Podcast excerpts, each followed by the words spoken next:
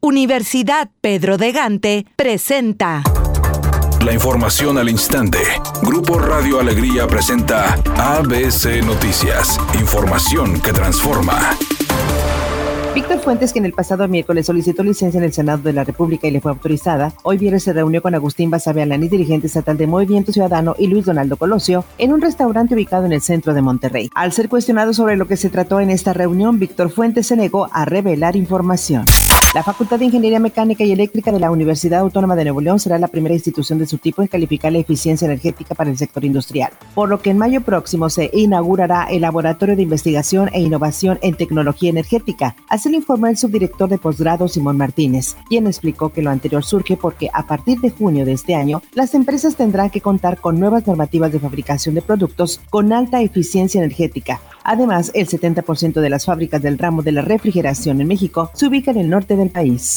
Estudia en la Universidad Pedro de Gante, preparatoria o carrera profesional. Elige entre más de 25 opciones que tenemos para ti, como contador público auditor, licenciado en administración, licenciado en comercio internacional. Y para que continúes tu preparación, el rector Fernando Garza Rodríguez te invita a conocer los diferentes apoyos que te ofrece la Universidad Pedro de Gante. Visítanos en nuestros tres campus, La Fe, Linda Vista y Constituyentes de Nuevo León, o en upg.mx. ¡Inscríbete ya!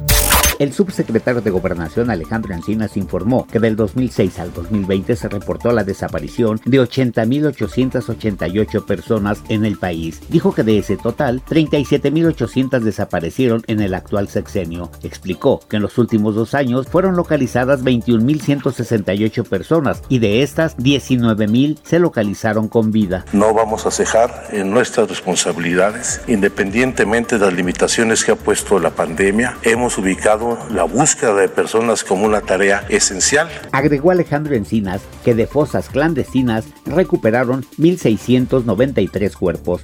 Para ABC Noticias, Felipe Barrera Jaramillo desde la Ciudad de México. Editorial ABC con Eduardo Garza. Los que se dedican a la política a veces son del PRI, luego brincan a Morena, si no al PAN, luego ya no les conviene y se hacen independientes. Y más tarde se van a Movimiento Ciudadano y así se la pasan. También algunos que se dicen actores, comediantes, influencers o hasta comentaristas deportivos andan haciendo campaña porque dicen que quieren hacer las leyes que rijan a nuestro estado y al país. Así están las cosas y por ellos vamos a tener que votar el próximo 6 de junio. Usted tiene el poder de la elección.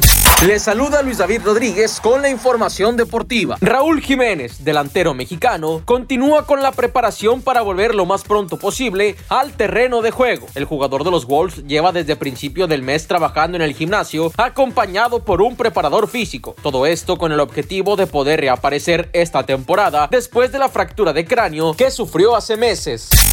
Soy Sergio García y esta es la información de los espectáculos. A un mes de la partida del cantautor Armando Manzanero, sus familiares llevaron a cabo una misa virtual en su memoria a través de la cuenta oficial de Facebook de la parroquia Nuestra Señora de Lourdes desde Mérida, Yucatán. Alrededor de 60 personas se reunieron digitalmente a partir de las 7 de la tarde para pedir por el eterno descanso del compositor y brindar sus condolencias a sus familiares, quienes en ningún momento aparecieron durante la transmisión en vivo.